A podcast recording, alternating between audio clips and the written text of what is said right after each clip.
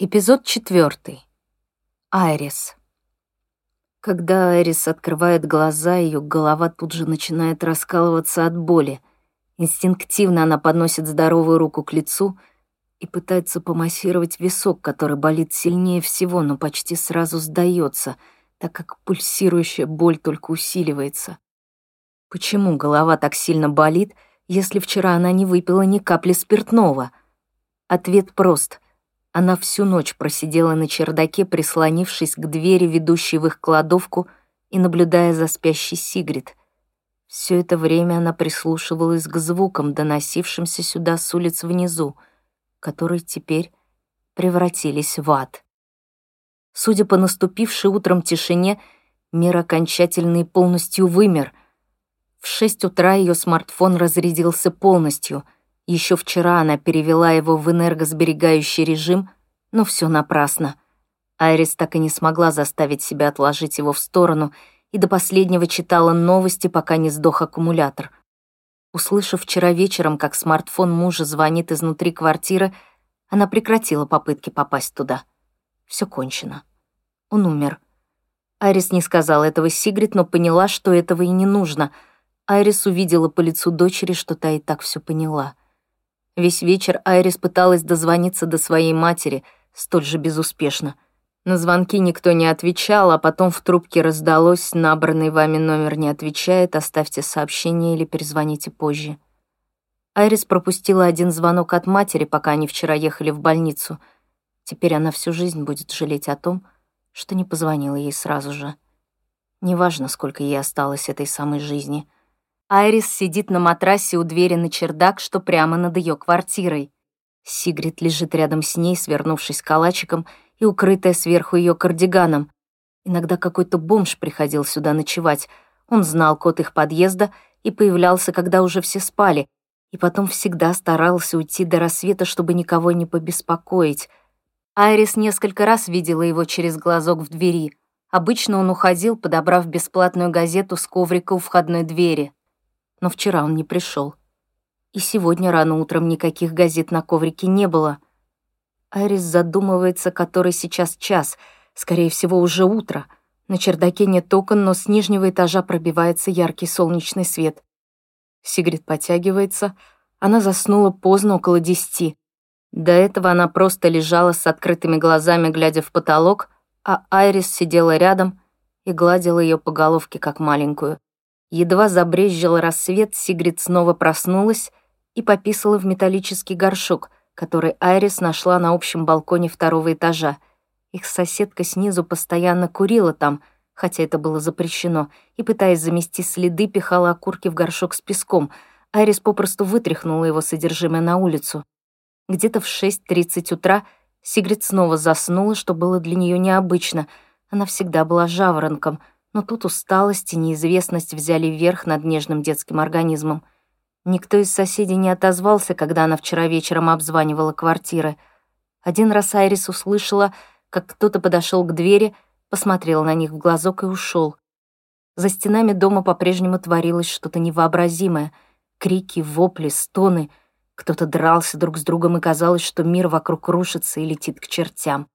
И еще этот кашель — он преследовал их, как какое-то наваждение, доносясь из всех углов и щелей. Казалось, что он навечно поселился на их лестничной клетке и никогда не закончится. Но когда, наконец, весь подъезд погрузился в звенящую тишину, стало еще страшнее. «Мама!» — вдруг испуганно вскрикивает Сигрид, и Айрис даже подпрыгивает от неожиданности. «Я здесь», — говорит она, коснувшись рукой лба дочери, — она уже сбилась со счета, сколько раз за ночь трогала лоб Сигрид, чтобы проверить, не поднялась ли температура, безумно боясь, что болезнь доберется и до нее. Но пока никаких симптомов не было. «У меня живот болит», — хнычет Сигрид. «У меня тоже, солнышко». «Давай попробуем попасть домой». Айрис вздыхает. «Хорошо бы, только я не знаю, как это сделать. Я даже на улицу боюсь выйти». Сложновато будет объяснить все Сигрид, но Айрис не знает, как ей вести себя и что она может сказать, кроме правды. «Много еще людей умерло?» — спокойно спрашивает Сигрид. Арис быстро выдыхает в шоке от такого вопроса. «Да», — не задумываясь, отвечает она. «Очень много, я думаю». Почему-то ей вспоминается, как вчера ночью они не стали вызывать лифт и воспользовались лестницей. Пойдем со мной. Попробуем что-нибудь придумать». Когда они, спустившись по лестнице, проходят мимо двери своей квартиры, Сигрид замедляет шаг, но Айрис крепко сжимает руку дочери и тянет ее за собой. Они спускаются двумя этажами ниже.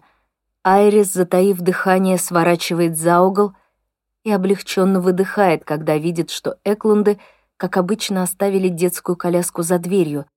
Симпатичная коляска марки «Бугабу», в точности такая же, какую они купили с мужем, когда Сигрид только родилась. Теперь вся надежда Айрис на то, что она не ошиблась в своих подсчетах. «Ну-ка, помоги мне», — говорит она дочери. «Нажми вот на эту белую кнопку. Используй оба больших пальца, если нужно. Я сделаю то же самое с другой стороны, окей?» Вместе они нажимают на белые кнопки по обеим сторонам сиденья, и после нескольких попыток им удается нажать их одновременно — Раздается негромкий щелчок, и Айрис отсоединяет бампер от коляски. Он в форме буквы «У» и закрыт мягким чехлом. Сигрид нравилось кусать его, когда у нее резались зубки. Под чехлом легкий каркас из стали, который, если Айрис ничего не путает, специально разрабатывался для защиты ребенка от удара в случае какой-либо катастрофы. Все происходящее сейчас с нами и есть катастрофа», — думает она — медленно поднимаясь по лестнице к своей квартире. Все двери в их доме были старинными, то есть очень тонкими, сделанными из дерева и украшенными резьбой.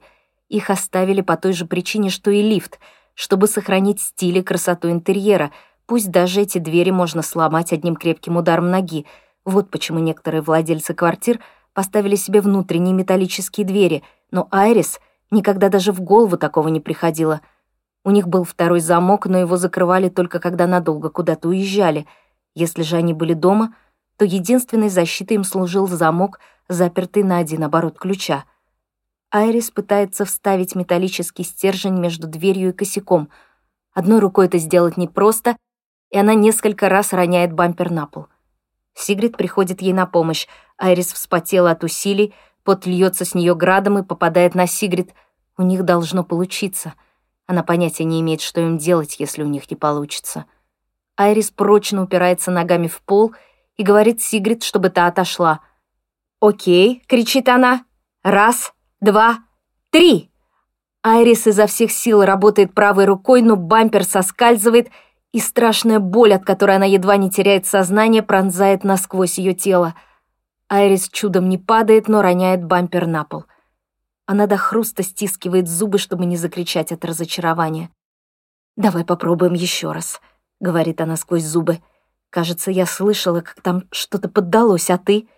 Сигрид кивает. Они снова вставляют стержень в дверную щель, Сигрид отходит, а Айрис дергает его на себя на сей раз под другим углом. Раздается громкий скрип, потом появляется трещина, но дверь открывается не полностью. «Дьявол!» бормочет Айрис. «Ладно, в третий раз должно повести. Давай попробуем еще раз». Она замечает, что стержень слегка погнулся от ее усилий, видно, его никогда не использовали в качестве ломика. Но на раз его еще должно хватить. «Ну же, мамочка, давай!» — подбадривает Сигрид. Айрис дергает стержень в третий раз, и они слышат, как ломается скоба, на которой держался замок. Обе громко вскрикивают от радости — Дверь в их квартиру медленно открывается, и до Айрис доносится страшный запах смерти. Аманда. Приземление спиной на стоявший внизу автомобиль оказалось на удивление удачным. Аманда скатывается с крыши зеленого хэтчбека и раздирает щеку о боковое зеркало. «Интересно, у меня останется хоть одно живое место», — думает Аманда, — падая лицом вниз на раскаленный асфальт. Она слышит характерный хруст и понимает, что сломала нос. «Ай!» — орёт на всю улицу Аманда. «Твою мать! Только не нос!» Несколько секунд она лежит на животе и смотрит, как на асфальте быстро образуются лужи крови. «Чёрт, чёрт, чёрт!» Это шутка, думает она, или сон. Это происходит не со мной. Превозмогая боль, она встает на колени, кровь из носа безостановочно льется на землю, Аманда кашляет и чувствует во рту привкус крови. «Если у меня открылось внутреннее кровотечение, то я скоро умру», — думает Аманда. Она прочищает глотку и сплевывает образовавшуюся мокроту. К огромному облегчению она не обнаруживает следов крови в липкой слизи. «Очень хорошо», — думает Аманда, — «значит, кровь попала в рот из носа». Она осторожно поднимает голову и видит, что мужчина успокоился и теперь равнодушно смотрит на нее с балкона. Что с ним случилось? Теряется в догадках Аманда, когда человек исчезает в квартире. Разумеется, она не пойдет выяснять с ним отношения, а вызовет полицию. Пусть они разбираются. Проблема только в том, что один телефон она забыла в такси, а второй лежит в квартире. Со стороны парка Мария Торгет к ней быстро приближается красный внедорожник. Слишком быстро. Несмотря на дикую боль во всем теле, Аманда приветственно машет водителю рукой, привлекая к себе внимание. Что за... Она не успевает закончить фразу и перекатывается на тротуар. Машина, не тормозя, проносится в паре сантиметров от нее. «Все с ума, что ли, посходили?» — кричит она. «Черт, черт, черт!» Аманда слышит, как за углом со знакомым скрипом открывается дверь ее подъезда. Похолодев от ужаса, она прячется за соседнюю машину — вжимается в землю и, стараясь не дышать, смотрит на дорогу. Ничего не происходит, но Аманда не торопится покидать укрытие. Со стороны она, конечно, выглядит очень странно, однако ее это мало волнует, потому что на улице нет ни души. Через минуту Аманда садится и прислоняется к колесу машины. Нельзя сказать, чтобы ей было очень комфортно, но во всяком случае она находится в тени. Все хорошо. «Соберись», — говорит она сама себе, — «дыши медленно, думай». Итак, она спала дома на полу, но, похоже, не очень долго. Судя по положению солнца, сейчас около полудня. Электричество отключено, воды нет. Сосед оторвал ухо, пытаясь ворваться в ее квартиру. Она выпрыгнула с третьего этажа и упала на крышу машины. Грёбаный внедорожник едва не сбил ее. За полчаса она получила больше травм, чем за последние 25 лет жизни. В третьем классе она свалилась с восьмиметровой березы и сломала ключицу и лодыжку. После того падения она восстанавливалась шесть месяцев. И еще пустые улицы, думает Аманда. Никто не заходит и не выходит из метро. Кафе на Сведенборгсгаттен, похоже, вообще закрыты. Очень странно. Со стороны ее улицы снова слышатся звуки — она встает на колени, готовая бежать, если увидит своего спятившего соседа. Шаги. Чьи-то торопливые шаги. И еще что-то катится по дороге. Через мгновение из-за угла появляется человек с прогулочной коляской, внутри которой сидит ребенок с зеленой куклой в руках. Мужчина в припрыжку бежит по Сведенборгсгаттен. Колеса дешевой коляски бешено вращаются, едва не отваливаясь на ходу — они явно не рассчитаны на такие скорости. Мужчина замечает Аманду и переходит на быстрый шаг. «Помогите!» — отчаянно кричит он, постоянно оглядываясь назад. «Моя... моя...» Он замолкает и еще раз оглядывается. «Нет!» — кричит он и убегает прочь. На перекрестке коляска едва не переворачивается, и из нее вываливается кукла. Ребенок начинает рыдать. Мужчина снова оборачивается, он явно напуган до смерти — Аманда, шатаясь, встает, прислоняется к багажнику машины и совсем не удивляется, когда из-за того же угла появляется раскрасневшаяся от бега женщина с потным лицом. Тяжело дыша, она размахивает руками и громко кричит на всю улицу. «Лассе! Лассе, стой! Верни его! Неужели ты не видишь, что он... Ты не имеешь права так поступать!» Но мужчина уже слишком далеко. «Стой!» Продолжает, что есть мочи, кричать женщина. «Лассы, ради бога, остановись!» Внезапно она замечает Аманду и останавливается. «Чё уставилась? Какого хрена ты пялишься на меня?» Аманда не отвечает и молча разглядывает набухшие вены и крупные капли пота на лбу незнакомки. В углу рта она замечает тонкую струйку крови. Подбочинись женщина с угрожающим видом приближается к Аманде, но неожиданно, без всякого перехода, теряет к ней интерес — и, пошатываясь, уходит прочь в сторону улицы Марии Праст. Аманда не двигается, прислушиваясь к исчезающим вдали детским крикам. Когда наступает полная тишина, она мешком валится на асфальт. Перед ее глазами мелькают сцены из фильма «28 дней спустя» и сериала «Ходячие мертвецы». В этом нет ничего удивительного, если вспомнить еще раз все, что она пережила за день. От этой мысли у Аманды начинается рвота. Лишь опустошив содержимое желудка себе под ноги, она замечает, что все это время она ходила по улице босиком. Дана. Дрожащими руками полицейский целится из пистолета. Дана вскрикивает, оружие выскальзывает из влажных пальцев парня, тот быстро подхватывает его и снова прицеливается на этот раз в ту сторону, откуда был крик. Дана уже понял, что на самом деле полицейский не видел его, но ничего не смог с собой поделать.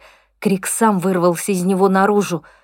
Должно быть, он давно сидел в Дана, дожидаясь своего часа, и теперь дал о себе знать. Дана не кричал прошлой ночью, только тихо плакал наедине сам с собой. Он не издал ни звука, когда пес сожрал его еду, но сейчас его обуяла ярость. Оцепенение спало, и его испуганно бьющееся сердце превратилось в ревущий мотор. Он бросается вперед — и выбивает пистолет из рук полицейского. Это оказывается совсем несложно, парень совсем слаб. Пистолет отскакивает от асфальта и падает на тротуар. Полицейский рванулся было к Дану, но потерял равновесие, соскользнул с сиденья и, вывалившись из машины, упал прямо на пистолет, лежащий на бордюре. Дана не стал смотреть, что будет дальше. Он припускает вниз по улице, минует мост над бульваром и устремляется дальше — только оказавшись на следующем перекрестке, он останавливается и оглядывается назад. Полицейский все еще лежит на земле. Его рука тянется к пистолету, но сам он не делает никаких попыток встать. В сторону мальчика он даже не смотрит. Дана понимает, что все его опасения напрасны, и, повернувшись спиной, изо всех сил припускает вниз по улице. Тяжеленный рюкзак раскачивается туда-сюда и бьет его по спине. Не останавливаясь, он минует три или четыре перекрестка едва обращая внимание на окружающий его город. Он ищет нужное ему здание. Высокое, с выступами на фасаде. В общем, то самое, которое он видел на снимке в Google-картах. Наконец Дана замечает похожее строение. Такое чувство, словно он бежал к нему целую вечность, хотя на самом деле прошло всего две минуты. Он останавливается, замирает на перекрестке. Легкие горят, пульс зашкаливает — Дана опускается на землю и затаивается между двумя припаркованными машинами. Надо выждать, отдышаться. Жутко ноют плечи, он снимает с себя рюкзак, но боль не утихает. Кажется, он натер их до крови. На другой стороне дороги лежит мертвая женщина. Господи, когда же это кончится? Разве не от этого они бежали, когда покидали свою страну? Разве не это видели всю дорогу? Там тоже были тела, вытащенные из воды безжизненные тела людей, людей, которые всего за несколько часов до них на переполненных лодках покинули побережье Турции, не имея других средств к спасению. Позже в море вышло судно, и люди на резиновых лодках, курсируя вокруг него, бесцеремонно забрасывали ему на борт трупы. И теперь та же картина. Трупы. Трупы повсюду его начинает мутить, но все, что он может сделать, это стараться не смотреть на них. «Я больше не могу, не могу», — думает он. «Я терпел, но у меня больше нет сил это выносить. Неужели я появился на свет только для того, чтобы видеть все это?» Внезапно Дана с сожалением вспоминает, что не позвонил вчера вечером бабушке. Он хотел позвонить ей, узнать, все ли в порядке в Дамаске. Там на родине время от времени выдавались спокойные вечера, когда работала сотовая связь, Последний раз это было несколько дней назад. Теперь же Дана хотел узнать, остались ли места, куда еще не добралась эта странная болезнь. Но даже если бы он дозвонился, бабушка обязательно захотела бы узнать, как они там. А Дана даже при всем своем желании не мог сказать ей правды. Он не мог рассказать ей о том, что произошло и что он наделал. У него уже не было сил лгать и говорить ей, бабуля, у нас все хорошо, не волнуйся, мы все живы-здоровы, все плохое позади. Поэтому он нажал на отбой даже не дождавшись гудков. Дана достает мобильник больше для того, чтобы хоть чем-то занять руки, 11% зарядки, выходит из энергосберегающего режима, с минуту телефон ищет сигнал, после чего на экране снова появляется сообщение «нет сети». Уже чисто механически Дана снова переводит мобильный в энергосберегающий режим. Он прислушивается. Как тихо вокруг. Никто не преследует его. Должно быть, полицейский остался лежать в луже своей рвоты под ослепительными лучами солнца. Единственный положительный момент во всей ситуации. Но в остальном царящее вокруг него безмолвие пугает его. С подобной тишиной он сталкивается впервые. Дана доходит до угла здания, за которым должен располагаться вход. Да, спутник в Google-картах не врал. Здание действительно огромное. Но даже если его дядя внутри, то как он найдет его? Ни с того ни с сего Дана решает, что дядя действительно может быть внутри. Если ремонтник в желтом жилете оказался именно тем, кто заразил пассажиров в поезде, это означает, что в Стокгольм зараза проникла еще раньше, возможно, когда рабочий день уже начался, иначе ремонтник в желтом жилете не вышел бы на работу. Все произошло так быстро. Его мать скончалась всего через три часа после того, как они покинули поезд. А ведь она даже не касалась зараженного мужчины — что уж говорить об Ахмеде, который по роду своего занятия перемещается по всему зданию и все время пребывает в контакте с людьми. Дана покидает свое укрытие и, дойдя до угла здания, осторожно выглядывает. Видит широкий тротуар и два лежащих на нем трупа, оба принадлежат мужчинам в костюмах, но у входа никого. Он устремляется вперед, взбегает по лестнице и прижимается лбом к стеклянным дверям. Внутри темно, даже лампы не горят. Дана нажимает руками на крутящуюся дверь. Она чуть-чуть поддается. Он наваливается всем весом, и стеклянная дверь медленно приоткрывается. Внутри спёртый воздух. Дана останавливается в фойе и оглядывается. На ближайшей к нему стене логотипы компаний. Он делает несколько шагов вперед. Постепенно его глаза привыкают к царящему здесь полумраку, и он замечает женщину, лежащую на полу у стойки администратора. Рядом с ней — уже ставшая привычной лужица кровавой рвоты. Чуть дальше, между двумя лифтами, мужчина сидит, привалившись к стене. Белая рубашка заляпана следами рвоты. Во впадине между животом и грудной клетки застыла лужица желтой-красной жижи. Какие могут быть уборщики, обреченно думает Дана, и без сил опускается на пол. Здесь же никто не выжил. Он заваливается на бок, испытывая облегчение от того, что хоть на время может избавиться от мучительной тяжести рюкзака — Дана сворачивается калачиком и заливается слезами. Аманда. Аманда стоит у входа на станцию Сёдра. Обычно оживленная улица на этот раз совершенно пуста, и, несмотря на то, что уже давно наступил полдень, никто не входит и не выходит из метро. Очень, очень странно и очень страшно. Она всегда любила этот нетронутый хипстерами квартал в районе Сёдермальма — Самое комфортное удивительное место во всем Стокгольме, который за два десятка лет так и не стал для нее своим. Иногда она думает, что не случайно выбрала этот район, знаменитый в том числе старомодными кафе. Аманда думает, не спуститься ли ей в метро. После прыжка с балкона и встречи с не вполне адекватной женщиной она давно пришла в себя и успела проголодаться. У Аманды, конечно, есть немного наличных, чтобы купить еды, хотя она и подозревает, что в ближайшем будущем — деньги ей вряд ли понадобятся. Проблема в том, что ближайший супермаркет не работает, и она не имеет никакого представления, как в него попасть. Двери станции открыты, но она все еще колеблется. Магазин находится совсем рядом, буквально через дорогу, но она боится идти по улице босиком. Если не обращать внимания на отсутствие людей, то все выглядит более-менее нормально, все кроме беспорядочно припаркованных машин. Похоже, водители их просто бросали где придется и убегали. Аманда теряется в догадках, каким образом Стокгольм за несколько часов превратился в безлюдную пустыню. Что-то здесь не так. Она вспоминает жуткую боль в животе и трех парней, которые собирались поднимать пианино на четвертый этаж. Сколько времени она на самом деле пролежала в квартире? Она действительно видела пианино вчера днем? Почему его бросили на полпути? И еще, какой сегодня день недели? Среда? Вирус? Она видела в метро человека в защитном костюме. Но разве может такой город, как Стокгольм, превратиться за один день в город-призрак? Куда все подевались? Аманда разглядывает дома. В кино города всегда быстро пустеют. По мнению сценаристов, люди обязательно должны в панике куда-то бежать. Но разве не логичнее им спрятаться дома? Двери на замке, шторы занавешены, дети под присмотром. Таблетка парацетамола и снотворного выпита. А что потом? Смерть?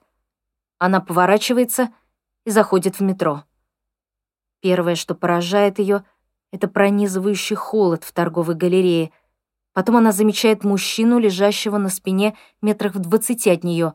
Судя по расположению тела, он упал, когда выходил на улицу.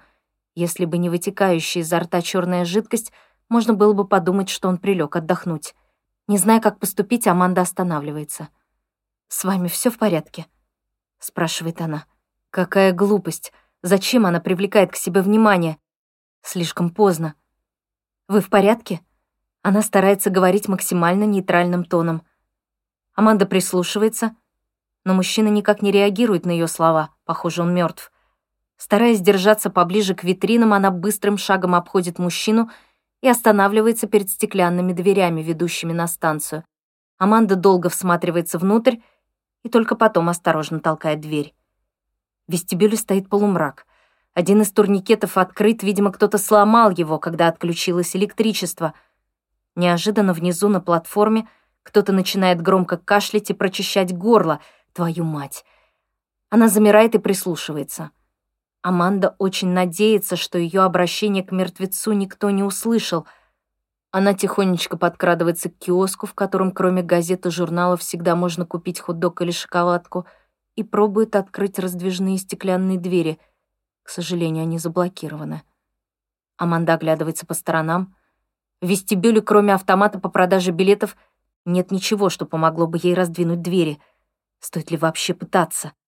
В полутьме она видит на полке только корзинку с бананами, но этого достаточно, чтобы от голода у нее свело живот. Какие еще есть варианты? На Сведенборгсгаттен есть супермаркет Ика, но он наверняка закрыт, а Аманде ни за что не справится с решетками. Стеклянные двери — единственный шанс добраться до еды. Она возвращается в торговую галерею, подходит к покойнику и разглядывает лежащий рядом с ним кожаный портфель. Подняв портфель, Аманда не может сдержать улыбки. Судя по весу, в нем лежит как минимум пятикилограммовый ноутбук. «Скоро верну», — шепчет она и направляется к вестибюлю станции. Аманда стоит перед витриной киоска слева от дверей и думает, куда лучше наносить удар.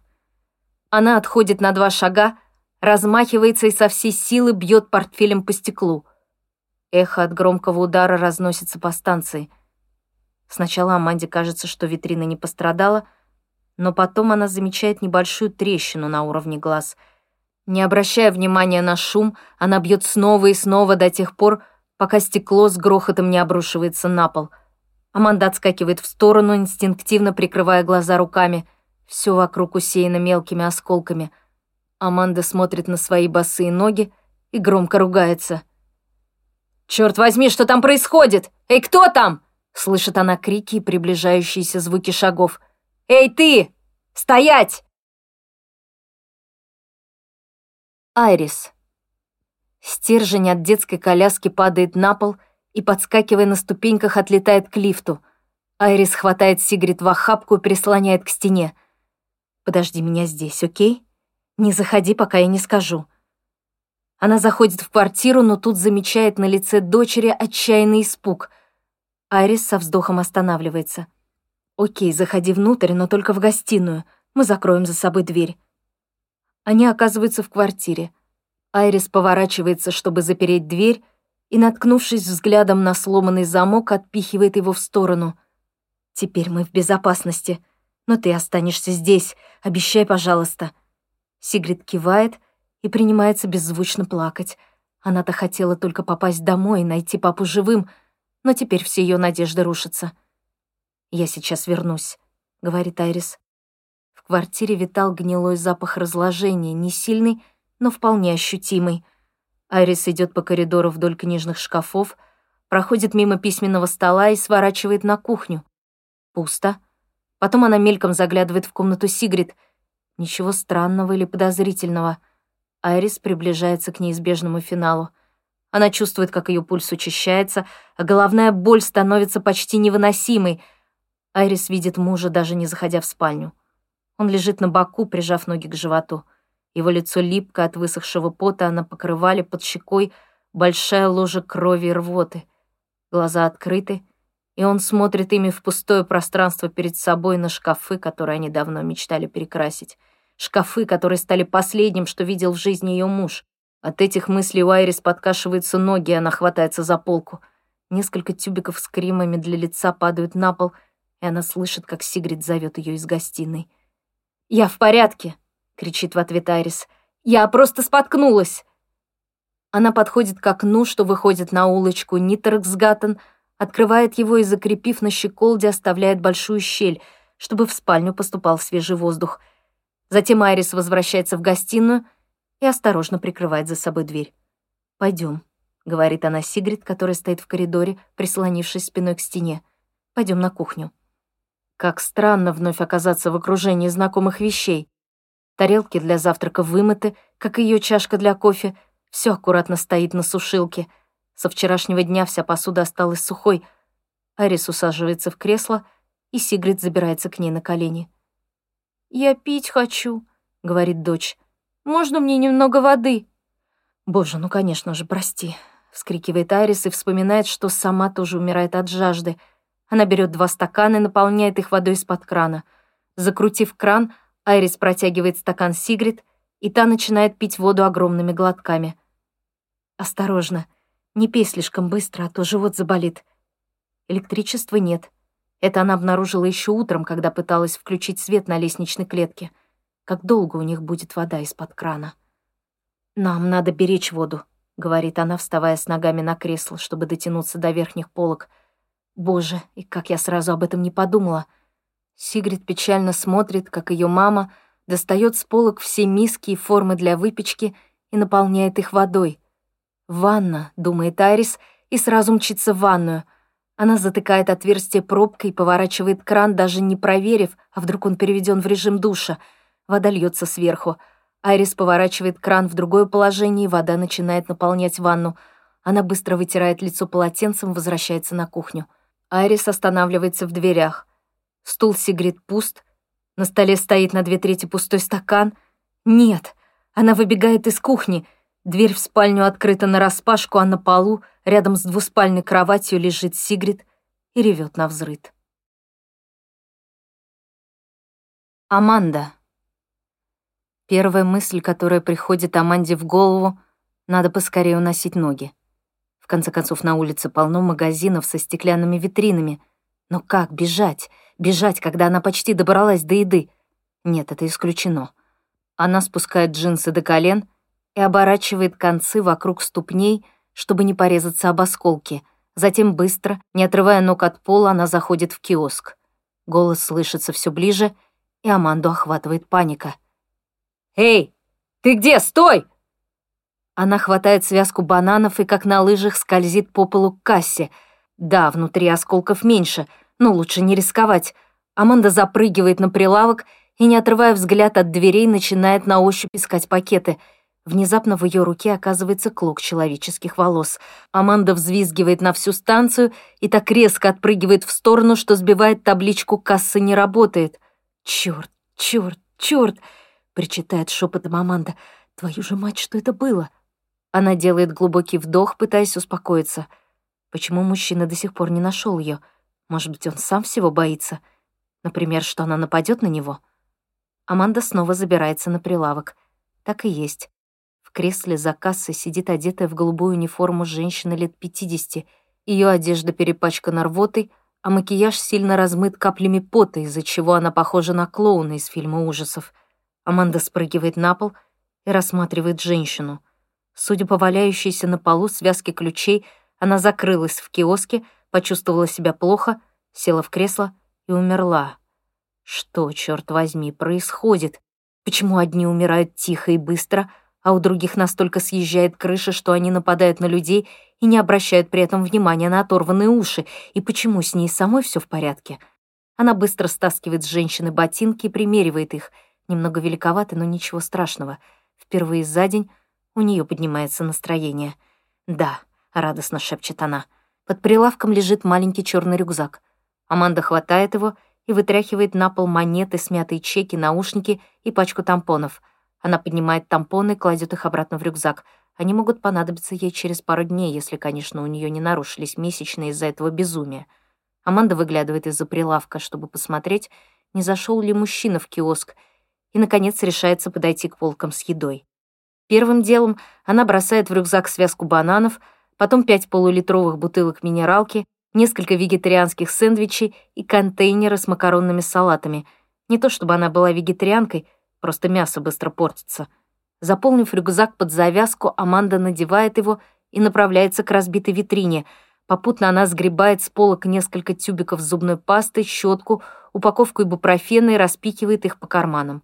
Решив, что больше ей ничего не нужно, она поворачивается к выходу и натыкается на мужчину лет сорока. Он стоит на груди битого стекла и недобро улыбается. «Начинается», — думает Аманда, заметив в его руке полицейскую телескопическую дубинку. «Что же тут произошло?» Неужели кража со взломом и незаконным проникновением? Он снисходительно ухмыляется. Тебе это может дорого обойтись. Аккуратно подстриженный мужчина с хвостиком на голове, одет в камуфляжные брюки зеленого цвета, белую футболку и полицейский жилет. На ногах берцы, руки в кожаных тактических перчатках. Он замечает, что Аманда смотрит на его дубинку. Снял с мертвого полицейского. Он лежит у противоположного выхода, к сожалению, какой-то засранец опередил меня и стащил пистолет, но зато мне достался баллончик с перцовым газом и наручники, говорит он, поглаживая нагрудный карман. Аманда обреченно вздыхает. Ну, конечно. Кто бы сомневался, что она просто обязана была наткнуться на психопата-неудачника, который насмотрелся фильмов про зомби-апокалипсис, а теперь возомнил себя большим боссом или черт знает кем еще. Еда дома кончилась спрашивает мужчина, кивнув головой на магазинчик. «И ты решила просто выйти на улицу и взять то, что, по твоему мнению, плохо лежит?» «Разве вы иначе поступили?» Он снисходительно улыбается. Полицейский мертв, и ему не нужна одежда и снаряжение. Ты же проникла в закрытое помещение без разрешения хозяев. Очевидно, что им это не понравится. Думаю, коп тоже не пришел бы в восторг, если бы узнал, что вы собираетесь присвоить его вещи. Мужчина презрительно фыркает. «Что за хрень с тобой произошла?» — спрашивает он. «Дерьмово выглядишь». Выпрыгнула из окна и сломала нос об асфальт. «Ну-ну», — говорит он и снова фыркает. Аманде кажется, что он под кайфом. Мужчина очень часто дышит и сильно потеет, несмотря на то, что в вестибюле достаточно холодно. И тут до нее доходит. «Думаю, вы зря выходили на улицу». «Ты о чем? спрашивает он агрессивно. «У вас нет температуры?» Он криво ухмыляется. «Понятия не имею. Со мной все в порядке. С тех пор, как все началось, я ни с кем не контактировал», отвечает он, назидательно подняв палец. «Я тут безвылазно сижу со вчерашнего дня. Недавно пообедал и только сейчас поднялся наверх». «Понятно. А вы уверены?» Аманда сделала паузу. «Что сегодня среда?» «Что за... Ты спятила?» Она пожимает плечами, стараясь выглядеть спокойно и думает, что ей делать дальше. Мужчина полностью перекрыл ей выход, и даже если она прошмыгнет под рукой, он наверняка успеет ее схватить или догнать. «Окей, сегодня среда», — думает Аманда. «Время обеда. Я тоже чем-то заразилась, и поэтому почти сутки пролежала без сознания на полу. Могла бы сразу догадаться, что это не похмелье». Слишком быстро все произошло. Маловероятно, что зараза передается только при физическом контакте с больным. Вы согласны? Он стоит неподвижно и очень внимательно ее слушает. «Извини, сучка, но ты несешь чушь». Мысли путаются в его голове, но видно, что на самом деле мужчина почти готов с ней согласиться. «Вы чувствуете сильный жар? Острую боль в животе?» У меня вчера были эти симптомы, а потом я вырубилась на кухне. Можно воспользоваться боковыми выходами. Если главный выход открыт, то они тоже должны быть открыты. Должны быть. Но не факт, рискнуть или нет. «Сейчас ты здорова», — задумчиво говорит мужчина. «Если верить последним новостям, то люди как мухи начали гибнуть вчера во второй половине дня. Что собираешься делать?» «Посмотрим», он старается выглядеть спокойным и уверенным в своих силах, чтобы показать Аманде, кто здесь главный, или, по крайней мере, напомнить, у кого здесь есть дубинка. «Да ладно тебе», — говорит Аманда. Наверное, она должна заискивать перед ним, тешить его самолюбие, но Аманда слишком голодна и думает только о еде. Она поднимает руку, не давая себя перебить. «Нет, серьезно. Мир рушится, и мы не знаем, что ждет нас завтра. Расслабься, стань самим собой. Думаю, у нас обоих есть дела поважнее», — говорит она и медленно идет к выходу. «Никуда ты не пойдешь, говорит он, сплевывая на пол. «Ты завандалила магазин и должна быть наказана». Мужчина делает шаг в сторону Аманды. Она, не раздумывая, выхватывает из кармана тюбик с зубной пастой и, что есть силы, бьет им незнакомца по лицу. Он вскрикивает и хватается за щеку. Похоже, она попала острым краем прямо в глаз или чуть ниже, и теперь он истекает кровью. Аманда выскакивает из киоска и, не оглядываясь, бежит к лестнице. Мужчина громко орёт и осыпает ее проклятиями, но, судя по всему, не преследует ее. Выставив плечо вперед, Аманда с разбегу налетает на дверь, надеясь, что она распахнется. Увы, дверь заблокирована — и вместо того, чтобы оказаться на улице, Аманда отлетает от плексигласового стекла назад. Вот дерьмо, думает она, готовясь упасть на каменный пол, но, к своему удивлению, она сначала упирается рюкзаком в мужчину, а потом падает вместе с ним. Оказывается, он все таки побежал за Амандой, но, налетев на нее, не устоял на ногах и упал на спину первым. Его череп, не выдержав удара пол, с жутким хрустом трескается. Аманда разбивает затылок, а его зубы — и скатывается на бок. Мужчина умирает мгновенно. Кровь хлещет из его раны, и Аманда, не обращая внимания на свой разбитый затылок, отскакивает в сторону, чтобы не перепачкаться. Мир сошел с ума, думает она, окончательно и бесповоротно. Аманда поднимается и, шатаясь, идет к торговой галерее. Перед дверями она останавливается и закрывает на несколько секунд глаза. Затем она возвращается к телу, чтобы забрать баллончик, наручники и главный трофей — полицейскую дубинку. Дана. Проснувшись на полу офисного здания, Дана обнаруживает, что освещение вокруг него поменялось. Солнце еще не село, но тени стали длиннее. Голова трещит от боли, плечи онемели, и его первая попытка сесть оканчивается неудачей. Он вспоминает про рюкзак и, освободившись от его тяжести, садится. Прежде чем снова начать двигаться, Дана дает своему затекшему телу время прийти в себя. Ему мерещится, или здесь действительно стало чем-то пахнуть. Воздух кажется еще более спёртым, чем раньше, но у него нет никакого желания обнюхивать лежащие здесь тела. Дана смотрит на экран мобильного телефона. Он проспал несколько часов, и сейчас уже почти вечер. Осталось всего 4% зарядки — Теперь действительно пришла пора найти место, где он сможет воспользоваться заряжающим устройством на солнечных батареях. И, может быть, ему удастся найти незапертый продуктовый магазин или разбить стекло торгового автомата. Дана прячет рюкзак за напольные горшки с растениями в холле и, толкнув вращающуюся дверь, выходит наружу. Затекшие ноги плохо его слушаются, но он должен идти вперед. Дана поворачивает налево. Перед ним вырастает высоченное здание округлой формы со странным венцом наверху. Он идет дальше, стараясь держаться в тени деревьев. Улица заканчивается тупиком, в котором расположен въезд на подземную парковку. Справа лестница, ведущая к пешеходной дорожке. Но прежде чем он успевает достичь ее, странный звук заставляет его остановиться. Кто-то тяжело дышит. Звук приближающихся шагов — Внезапно Дана осознает, насколько он беззащитен и уязвим, оставаясь здесь. Наверху лестницы появляется женщина. Она торопливо идет по дорожке. Дана видит ее всего пять секунд, но успевает заметить, что она очень напряжена и чем-то взволнована, но вниз не смотрит.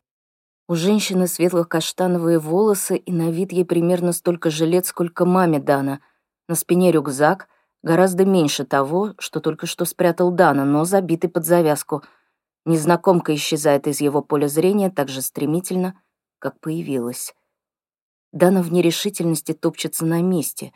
Следует ли ему? Или лучше не надо? Путешествие через Европу научило его быть осторожным и полагаться только на самого себя, потому что так безопаснее, и то, что произошло за последние 24 часа, лишний раз убедило его в этом — Да, все верно, но с другой стороны, неужели он выжил только для того, чтобы бродить в одиночестве до скончания своих дней?